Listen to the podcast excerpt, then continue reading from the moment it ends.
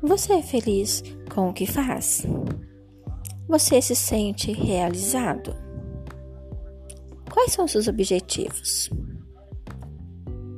Pense nisso. Hoje é 6 de junho.